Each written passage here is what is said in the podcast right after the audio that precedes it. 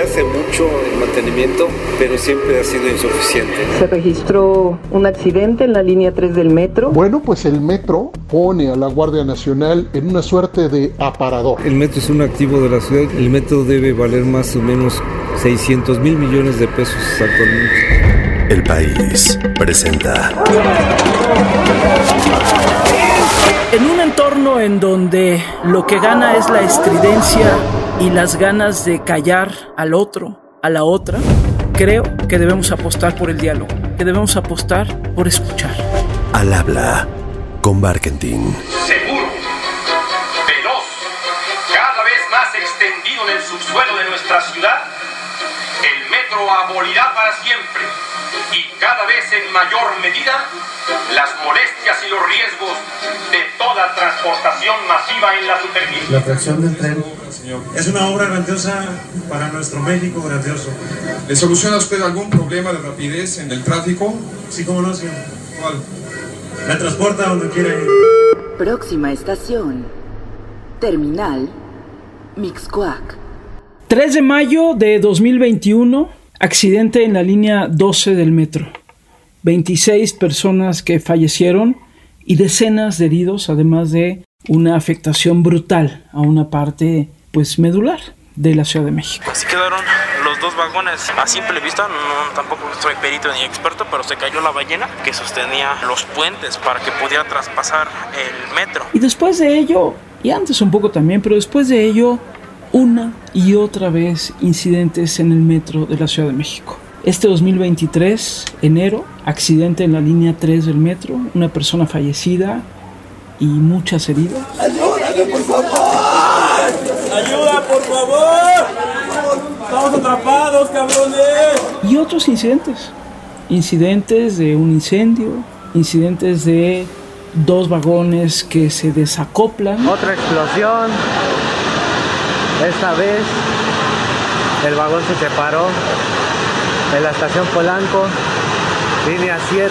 Además de pues, las afectaciones propias de un sistema rebasado en su atención al público, entre otras cosas porque la línea 1 está siendo remodelada completamente, la línea 12 solamente está abierta en una parte y bueno, millones de personas usan el metro de la Ciudad de México todos los días. Y sí, esto, además de lo que significa para la propia Ciudad de México, tiene implicaciones políticas importantes. Porque no seamos ingenuos. La jefa de gobierno de la Ciudad de México, Claudia Sheinbaum, quiere ser presidenta de este país y obviamente estos sucesos importan. Pues lo tiene que resolver la autoridad competente, en este caso la Fiscalía. Sí, pero la responsabilidad política de quién es? No sé. Eso lo tiene que resolver la Fiscalía, porque si nos vamos a la responsabilidad política, pues yo podría decir, ¿quién era el presidente entonces? Felipe Calderón, pero ¿quién era el jefe de gobierno? Por eso, entonces todos ellos, si hablas de responsabilidad política. Es más, el día del accidente en la línea 3 del metro, ese sábado, la jefa de gobierno estaba en Michoacán, no en la Ciudad de México, en estos viajes que está haciendo los fines de semana para promoverse, hay que decirlo abiertamente, para posicionarse en el ánimo social del país. ¿Por qué importa el metro? ¿Por qué detenernos en ello? Esta semana en Al habla con Barkentin decidí meterme al metro con alguien que lo conoce a fondo, el ingeniero Jorge Jiménez, hoy presidente de la Asociación de Ingenieros y Arquitectos de México. Soy Jorge Jiménez Alcaraz, yo soy ingeniero, tengo la suerte y también el sacrificio de haber trabajado varias veces en el metro desde 1982 y luego regresé en 2015 después de las fallas de la línea 12. Pues un poco para explicarnos cómo funciona el metro, cómo se construye el metro, qué sucede.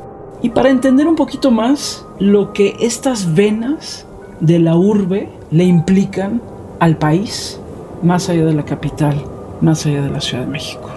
Así que los invito a que me acompañen, nos acompañen, nos fuimos al metro, nos vimos en la entrada del metro Miscuac, yo entré por la parte de la línea 7 y luego ya nos fuimos hacia la línea 12. Por cierto, ahí en ese metro está un museo del metro que yo no conocía. Y luego nos fuimos justo por la línea 12 platicando. Desde ahorita advierto que hay mucho ruido, porque en el metro hay mucho ruido. Tal vez no nos hemos dado cuenta, pero hay mucho ruido. Y van a escuchar la música de las pantallas de televisión que están por ahí, los ruidos propios de las puertas que abren y cierran, cómo suena el metro, mucho ruido. Pero así es el metro, no es silencioso. Y al meterme a esta conversación, solo quiero que entendamos juntos, por un lado, lo que implica el metro de la Ciudad de México, por el otro, los muchos errores que se han cometido, también la exigencia de que este gobierno le invierta infinitamente más, sobre todo en mantenimiento, y luego pensar qué más sigue para esto, las venas de la Ciudad de México. Así que, con toda la paciencia que les pido porque va a haber mucho ruido, vamos al metro de la Ciudad de México. Estoy bajando las escaleras aquí en el metro Miscuac y a platicar. Los mejores videos infantiles, llévale 10, 10 pesos. Bueno, ahorita estamos en el vagón, estamos aquí, por eso están oyendo todo lo que se oye, incluida la música de la pequeña tele que está por acá. Este, y estamos yendo rumbo a Parque de los Venados, ¿verdad? Vamos como hacia esa... Hacia esa la última que está operando es Atlalico. Ya, porque estamos en la línea 12, que es justo donde este, pues, se dio ese terrible accidente, y esa parte no está operando. Hasta solo el tramo subterráneo de Miscuac a Atlalico. Creo que es desde la visión de la movilidad en las zonas urbanas, sobre todo en las zonas eh, metropolitanas que ya tienen más de un millón de habitantes en el mundo, los medios de transporte masivo son fundamentales. Pero como las inversiones son tan altas, tienes que hacer una planeación muy puntual de dónde hacer el trazo, qué tipo de tren, planear si lo haces subterráneo, elevado, y todos esos factores son importantes no solo por el tema del servicio, sino también por los costos. Tienes como ingeniero que buscar cómo hacerlo con los costos menos eh, altos posibles. Y también el qué tecnología meter, qué tipo de tren. Eh, por ejemplo, Guadalajara y Monterrey no se ha decidido por un metro formal como es el de la Ciudad de México, porque cuando nacieron los trenes ligeros en Monterrey y Guadalajara, la demanda prevista no justificaba una inversión tan alta. Actualmente ya creo que es fundamental que Guadalajara, sobre todo, ya del giro también, un metro de transporte masivo. Pero en el caso de la Ciudad de México, hasta antes de los años 60 que se decidió por fin hacer metro, ya había habido varios intentos de promoverlo, pero se había apostado más por invertir en el medio de transporte privado, para el coche. Y yo creo que ahora en la visión que tenemos los técnicos es cómo planear para mover personas, no para mover coches. Todo progreso implica paradojas. Así una obra como esta, destinada a mejorar la vida de la ciudad, empieza por desordenar esta vida misma. Ante un problema local y pasajero, surgen vínculos populares de mutua cooperación. Hace 54 años la ciudad no es lo que es hoy. Entonces, por ejemplo, ¿cómo se prevé? Vamos, ¿por dónde va a ir el suelo? Pero también cómo se va a desarrollar la ciudad. Solo una anécdota. En 1969 el metro de la Ciudad de México se logró en parte por un financiamiento francés. Y una mujer muy distinguida fue un factor clave para que se lograra el financiamiento. Era María Félix, que era esposa de un importante empresario y banquero francés, y ella lo convenció de consolidar el financiamiento para que se hicieran las primeras líneas de metro. Eso es un anecdotario interesante. El maravilloso metro que tiene la Ciudad de México es mío. Me lo regaló mi marido. La primera idea de hacer el metro de México fue de Alex Berger, mi marido. Y él fue el alma del proyecto hasta el final. Se planearon las primeras tres líneas que yo creo que es una excelente visión porque a la fecha las tres eh, líneas 1, 2 y 3 son el factor de mayor número de pasajeros de toda la red. Eh, la línea 12 ya, en la que estamos viajando, ya antes de la pandemia ya estaban en 400 mil usuarios al día. Pero la planeación tiene que ver un poco con contexto de la, de, también de la planeación urbana y donde ya tienes la demanda y donde quisieras tú que se oriente el desarrollo de una ciudad. Y eso es lo que a veces a, a los técnicos y a los políticos no logramos a veces empatar pasar esta curva ya, porque había, como sucede en el metro, que siempre hay algo de ruido. En las curvas. En las curvas, ¿por qué? El riel que, es metálico y la rueda metálica de este tipo de tren, siempre en las curvas hay un, problema un poquito de inscripción, se llama, y, generan ruido. Por eso, en el caso de línea 12, en mi perspectiva, desde el origen, creo que hubo un error de, de planeación de no haber metido trenes neumáticos ¿Por qué? Porque tienen mejor adaptabilidad y como lamentablemente decidieron hacerlo elevado, una gran una, un parte, el número de curvas que tiene, que son 66 curvas, 66 curvas, incide en que las curvas, este, en todas las curvas, incluso en el metro de Nueva York, si tú te subes, siempre hace mucho ruido en las curvas, mucho sí. por el chinido, pero en el caso de México por las condiciones del suelo, del subsuelo, el metro neumático tiene mucha más adaptabilidad. Y por otro lado, ya hay tanta experiencia en los trabajadores del metro en el mantenimiento y conservación de trenes neumáticos que creo que fue un error haber optado por tren férreo. Y lo que me decías, ingeniero, que a veces no empata ahora sí que la visión técnica con la política, y esta línea en particular, la línea 12, desde el principio hubo mucha crítica de cómo estaba trazada. Desde el punto, sí, desde el origen en cuanto a que no se respetó el plan maestro que estaba vigente en ese momento. ¿Qué significa el plan maestro? Desde el origen del, del metro se han venido haciendo una planeación, una visión del servicio en la zona metropolitana y en la ciudad, y se orienta hacia dónde se harían las líneas de deseo en función de, la, de los asentamientos humanos. Pero la línea 12, si bien la, la idea fue conectar el oriente con el poniente, me, parece que había en el plan maestro una visión de hacer un trazo diferente pero pues, no, no, se respetó. No, que debe de venir. Ebrard debe que dé la de cara. venir, que dé la Que dé la cara. cara aquí. Que mire. Que mire lo que cómo está el, el magnificado Lo que mandó que a está hacer. pasando ahorita aquí. ¿Sí? Si una parte de la ballena se colapsó, hombres. Imagínense los Imagínense las demás pinches ballenas que era- hizo el gobierno. ¿Son los de la Guardia Nacional los que están ahí? Es, el señor sí es de Guardia Nacional, Dos, tres, cuatro, cinco. Eh, están de la Guardia Nacional. No sé qué hagan todo el día, pero bueno, ahí están parados los de la Guardia Apoyan Nacional. las labores de... No los- bueno, son, son seis. De apoyo a los Tres y usuarios, tres. seguridad de los usuarios. Son tres y tres, pero bueno.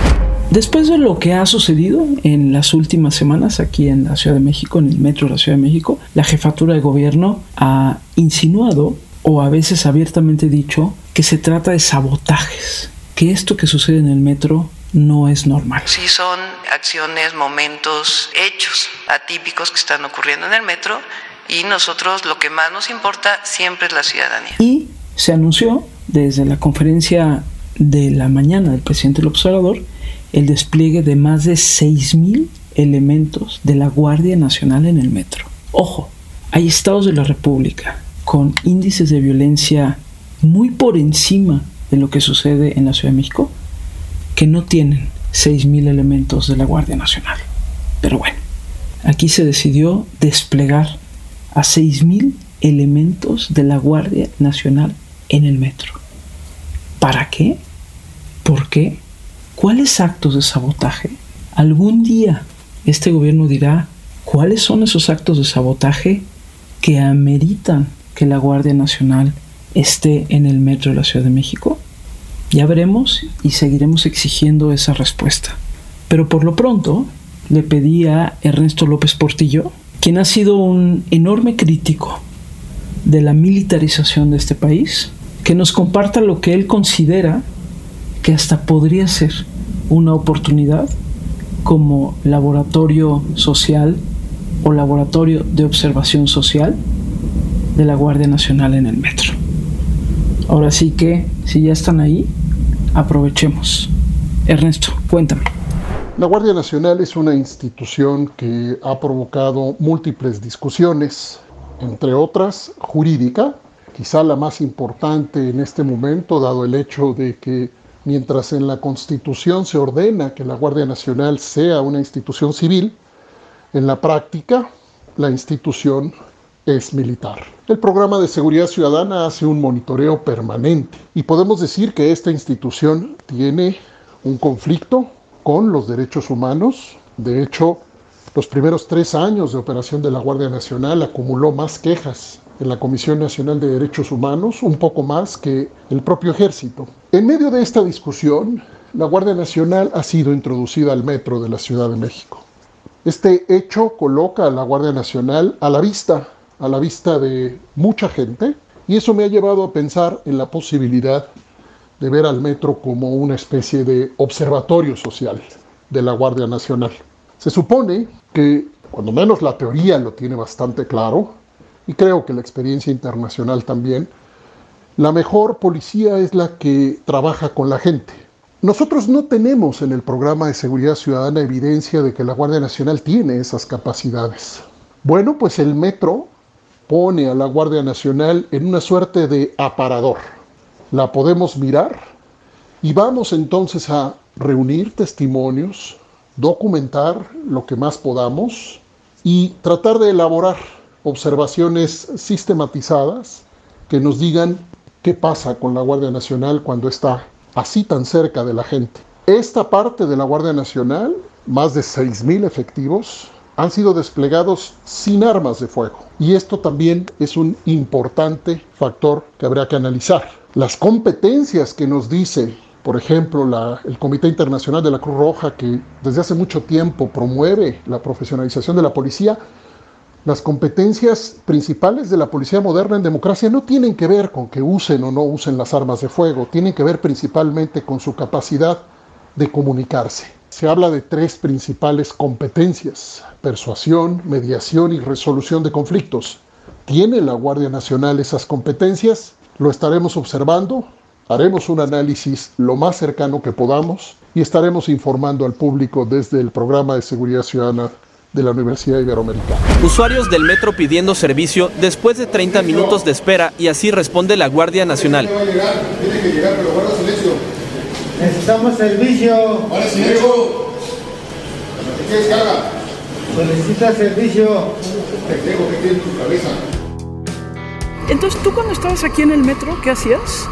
Bueno, estuve en varias etapas, fui gerente de obras y mantenimiento, luego en 2015 regresé, por, este, me invitaron por la bronca de la línea 12 y fui subdirector general de mantenimiento. Y en 2018 el que era director se fue de candidato, yo me quedé de director. Ya. Oye, y, y a ver, hablemos un poco del tema del mantenimiento, que ha sido tan, tan cuestionado, el tema del mantenimiento. ¿Qué sí se hace y qué no se está haciendo en tema de mantenimiento? Yo creo que se hace mucho en mantenimiento, pero siempre ha sido insuficiente. ¿no? ¿Por qué? ¿Por recursos? Por, ¿Por qué? Principalmente porque no ha habido los recursos adecuados. Después se politizó y tuvo una etapa en la que los políticos decidieron no aumentar en la tarifa del metro porque el riesgo político, electoral, etc. Y eso es algo que yo creo que debemos despolitizar. Cuando en el sexenio anterior decidieron pasar de 3 pesos a 5, yo creo que debieron haber previsto indexar la tarifa y que anualmente se actualizara con la inflación nada más. Ahorita, según tus cálculos, ¿cuánto debería estar costando un boleto del metro para que, para que sirva, digamos? Para que, para que estuviera en equilibrio entre gastos y ingresos, 13 pesos. 13 pesos. Lo que pasa es que sacaron un tren y en el momento de sacar el tren mueven unas agujas, lo que es cambio de vía. Y en el momento que hicieron el, sacaron el tren, las agujas ya no cambiaron. Ya no cambiaron, entonces Oiga, pero pues, no, no, puede- no, no se puede dar servicio. debería de, dar por, de decir por las No puede. No, no, no tiene. No, no tiene, no, no puede avisar. Se supone que aumentaron a 5 para mejorar este ¿Te hace sentido lo que se ha estado hablando de eh, actos de sabotaje? Pues es complejo hablar de, del sabotaje, pero lo que sí me hace eh, sentido el que han sido demasiados incidentes en estas últimas tres o cuatro semanas. que no es algo típico de acuerdo a la estadística de, de incidentes o fallas. Todos los metros tienen problemas de fallas, de operación, de ponchaduras de llantas, de rieles que tengan una falla. Eso es cotidiano en los metros. Pero si tú analizas el número de incidentes de este mes, de cuatro semanas con los históricos, este, hay un pico ¿no? que no es tan normal. Tú conoces bien a los trabajadores del metro, es decir, y, y, los trabajadores del metro son muy entregados a lo que hacen. Sí, la verdad son admirables. La verdad, eh, por ejemplo, fabrican piezas que ya no existen en el mercado, tanto para trenes, para otras instalaciones, para las, para, para las eh, por ejemplo, escaleras eléctricas que tienen 30 años, ya no hay refacciones en el mercado. Y con mucho esfuerzo los, los, los trabajadores fabrican y dan mantenimiento. Yo creo que son eh, dignos de, de todo el reconocimiento los trabajadores del metro. Sí, o sea, no podemos hablar de que el sabotaje venga de los trabajadores del metro. Pero lamentablemente es fácil que personas ajenas eh, ingresen o se metan o hagan travesuras o descuido simplemente si un usuario deja caer un paraguas o una lata en las vías, eso genera un cortocircuito y una afectación al servicio. En esto del sabotaje, la Guardia Nacional ahí, desplegada en el metro de la Ciudad de México, detuvo, por ejemplo, hace unos días, a una mujer que porque había aventado unas aspas de plástico a las vías del metro. ¿Qué supimos de ello? ¿Quién es esta mujer? Aquí algo de lo que salió en medios nacionales. Este es el sabotaje del que estamos hablando. Estábamos parados, mi hijo y yo así atrás de la línea, y yo por querer acomodarme bien las aspas, bueno, las, bolsas, y se me agarra bien la, bolsa, se abrió la bolsa y cayó la aspa grande, este, la viejita. Entonces al caer cayó y botó hacia las vías. Pues ya me hablan los policías y pues yo pues como no tuve nada que ver, fue un accidente, pues ya me hablaron y me dijeron que, qué había pasado y ya les expliqué yo las cosas, ¿no? Yo donde tú quieras, yo no me estoy negando. Digo, vamos donde tú quieras. Y ya me llevaron ahí al MP de Pino Suárez. Ahí fue donde me tuvieron detenida dos, dos días. Ya de ahí me mandaron a, aquí a Santa Marta. Ya para el, el sábado temprano salí para mi, ir con mi juzgado, al, juzgado. Pues la verdad me sentí muy mal porque pues es una injusticia, ¿no? Lo que, lo que a mí me están haciendo, que son sabotajes, que algún partido me, me pagó para yo hacer eso. ¿Cómo va a creer? Yo como digo, que vengan a mi casa, tengo mucha gente que me conoce, desde niña yo he estado aquí, y ellos saben que yo no estoy ni con un partido ni nada. Comparado con los metros del mundo, ¿dónde ubicas tú? Ya sé que lo quieres mucho al metro de la Ciudad de México, pero ¿dónde ubicas tú al metro de la Ciudad de México? Nuestro metro está entre los 10 más importantes del mundo en cuanto a red, en cuanto a número de pasajeros. No, no en inversión, lamentablemente, pero sí comparado con los más importantes, por ejemplo, hay metros que dan servicio a menos de 5 millones de usuarios, pero tienen el doble de red o tienen este, trenes mucho más modernos. ¿Algún metro que hayas conocido que te haya sorprendido mucho? Pues eh, conozco a, a, varios metros del mundo que también han sido parte de, pues, sí, la formación, claro. Pero desde luego, por ejemplo, en Singapur, que es un, una, todo el país de Singapur tiene 5 millones de habitantes, que son los usuarios de nuestro metro, pero la capital, que anda más o menos en 3 millones, este, tiene un metro de lo más moderno. Y hay, hay, hay líneas de metro, ya tienen metro sin conductor y también con puertas de andén que evitan todo riesgo de que los usuarios se puedan caer a vías cuando va llegando el tren. Ingeniero, ¿por qué de repente, ahorita se iba como frenando el metro, ¿por qué de repente se va frenando? Porque hay un tren eh, que todavía no se va, o qué hace que de repente incluso se detenga el metro en el túnel? Cuando el túnel precisamente cuando con la señalización y el pilotaje te dice que tienes que bajar velocidad porque a lo mejor todavía el siguiente tren por algún motivo no ha salido del andén. Entonces tienes que reducir velocidad como por ejemplo ahorita, ahorita sí, sí, sí, para tener mejores condiciones de seguridad y evitar riesgo de alcance de trenes. Pues dicen que algo pasó en Metro Michuca y que el, los trenes van a ir súper lento, pero pues ni para atrás ni para adelante, ya como una hora aquí en Metro Chabacano y nada, y está el caos horrible, ahora sí ya no puedes ni salir ni entrar de aquí. Oye, algunas anécdotas que nos compartas de ahora sí que de toda tu vida en el metro, como que recuerdas. Hay quienes dicen, conductores o personal que ha visto fantasmas en las vías. Inseguro. Y, y, sabemos en qué puntos decían exactamente en qué zonas que se les aparecían figuras de negro, de blanco. Y entonces siempre decían, yo no voy allí, sino querían ir acompañados porque era, les daba miedo. En este video se nos muestra a unos trabajadores que empezaron a escuchar gritos de un infante buscando a su mamá, lo cual es muy extraño ya que eran las 2 de la mañana y era imposible que alguna persona estuviera ahí, y menos un niño. ¿Dónde es? Bueno, estamos bajando aquí en Atlalilco porque hasta aquí llega la línea 12, ¿verdad, ahorita? ¿Por qué te metiste al tema del metro? ¿Qué es lo que te gusta? Como ingeniero, a mí te diré, fue muy formativo. Yo llegué desde el año 82, quizá a lo llegué de manera casuística, me había desempeñado en, en otras áreas de construcción de escuelas, de, de vivienda tuve el gusto de trabajar con el arquitecto Ramírez Vázquez, que fue quien promovió principalmente la, la, planeación urbana en México. Y yo tenía la opción de seguir más en lo administrativo o regresar más a la ingeniería. Acepté mejor venir a, al metro y para mí fue un tremendo aprendizaje como ingeniero y particularmente de, de los trabajadores. Uno, aunque tú eres ingeniero, te das cuenta que tienes que aprender de quienes de andan están aquí todo el tiempo, todo el tiempo sí. trabajando. ¿Y, ¿Y, extrañas andar por acá? Sí, pero yo no regresaría al metro porque es muy sacrificado.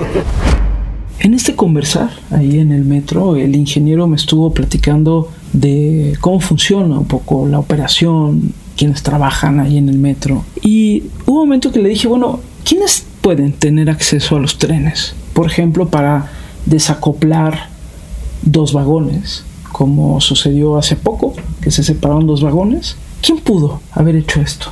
¿O quién tiene acceso a los trenes para hacer, por ejemplo, este tipo de cosas? O personas que se meten, incluso tendría como anécdota, las personas o jóvenes que, que pintan bardas, eh, este, los grafiteros, hasta hay competencias mundiales de dónde pintan donde haya más peligro. Y les gustaba meterse a instalaciones del metro con todo el riesgo que esto implica de andar en las vías, poderse hasta electrocutar y pintarrejar trenes o bardas, pero es evidencia de que sí, lamentablemente hay puntos donde pueden entrar personas ajenas a, a instalaciones con, simplemente con este tipo de intenciones o a veces a robar cable, por ejemplo, desde que nosotros estábamos ha habido el problema de que, roban cable porque el valor que tiene el cobre en el mercado negro. Y no saben que es lamentable que generan problemas de operación al, al metro porque de aquí a que te enteras dónde te robaron cable y que eso genera una falla, este, pasa tiempo, afecta el servicio no solo ese costo del de material sino el riesgo que implica pero eso se sigue, lamentablemente se sigue suscitando. Lo que pasó en esta línea que venimos, la parte de arriba, en la línea 12, ¿se pudo haber previsto, ingeniero? Se debió haber previsto con una mejor supervisión. Creo que hubo dos, dos eh, factores de origen en el proyecto. Si tú te preguntaras, bueno, ¿por qué en el tramo elevado, por qué una parte lo hicieron con vigas de acero y otra con vigas de concreto? Porque una parte la hizo una empresa, era un consorcio, una empresa se le tocó hacer ese tramo y otra empresa otro tramo. Entonces pareciera que no hubo una autoridad que rigiera, que yo, si yo fuera el director de la obra, yo le digo, oye, no, aunque sean, sí, aunque sean dos empresas, dos empresas para mí tiene que ser todo de concreto y la mejor solución hubiera sido todas las vigas de concreto, que tiene mucha más experiencia, puedes hacer vigas pretensadas, precoladas, que eso se, se fabrican en talleres que tienen mucho menos riesgo que colar columnas eh, en el sitio, ¿no? Siempre tienes el riesgo de que los fierreros no amarran varillas y cosas de ese tipo, ¿no? Entonces, yo creo que hubo errores de diseño, errores de, de supervisión de la, obra. de la obra y las fallas principales que fue el tema de, de la, del amarre de las vigas de acero con los pernos. Este, se hubiera evitado si hubieran sido vigas completas de concreto. Lo que ocurrió fue el vencimiento de una trave en el momento en que iba pasando un convoy, un tren. Por supuesto se van a hacer todas las investigaciones hasta saber realmente cuáles son las causas. Pues ingeniero, gracias por tanta explicación. La verdad es que Gracias, aprendí Gabriela. muchísimo. Qué bueno que te Este, interesas por el metro. Sí, no, y además me encanta la parte, digo, yo no sé de ingeniería, pero me encanta, porque de verdad se nos olvida que todo esto se construyó, ¿no? Donde estamos parados ahorita, toda esta estructura, y bueno, son estructuras que al haber sido construidas requieren también, Así es. entre otras cosas, también eso, ¿no? Mantenimiento. Gracias de Y verdad. se nos olvida que el, el metro es un activo de la ciudad. Yo, si lo, le echáramos una evaluación, el metro debe valer más o menos 600 mil millones de pesos actualmente. 600 mil millones de pesos. Hay que conseguirnos otra María Félix para que este... Es el metro, un transporte rápido y eficaz. El metro de la Ciudad de México, como el metro de tantas ciudades en el mundo, es como el torrente sanguíneo. Igual suena a lugar común, pero así me parece. Son como las venas de una ciudad. Y el metro de la Ciudad de México lleva ya un buen rato con problemas muy serios. Se le está dando el mantenimiento que merece. La austeridad republicana o la pobreza franciscana de este gobierno está afectando en el mantenimiento del metro, por ejemplo, porque de pronto vemos el acomodo de cifras de acuerdo a quien se quiera lucir, pero creo que sí tenemos que pensar si en verdad se le está dando al metro de la Ciudad de México lo que necesita y lo que amerita. Lo que sí tenemos son varios accidentes, demasiadas personas que han fallecido, muchas personas heridas y afectaciones importantísimas para lo que significa la movilidad en la Ciudad de México y en la zona metropolitana. Y sí, es 2023, ya viene el 24. Por supuesto que estamos en temas electorales y por supuesto que la jefa de gobierno de esta ciudad ha dicho no solo que quiere ser presidenta, y pareciera que a veces la atención se diluye y el metro lo reclama a cada momento. ¿Sabotajes? Sí, sí. Que nos digan cuáles, cómo, investigaciones, posibles responsables. Guardia Nacional en el metro, ¿para qué? ¿Por qué? ¿Qué va a hacer? ¿Quién la va a estar fiscalizando?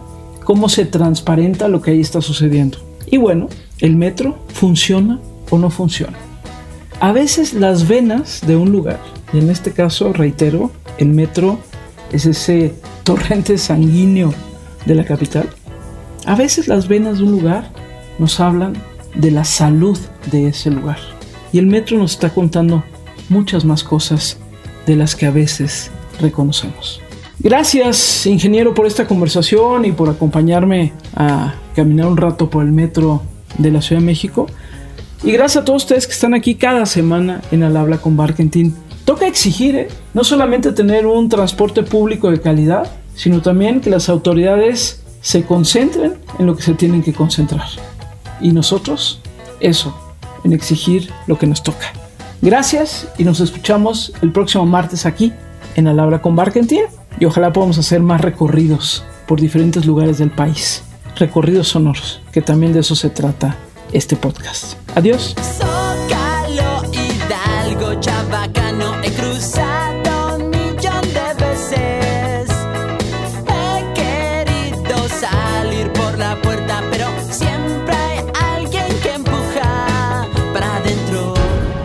Al habla con Barkentin. No te pierdas un episodio nuevo cada martes en tu plataforma de podcast favorita.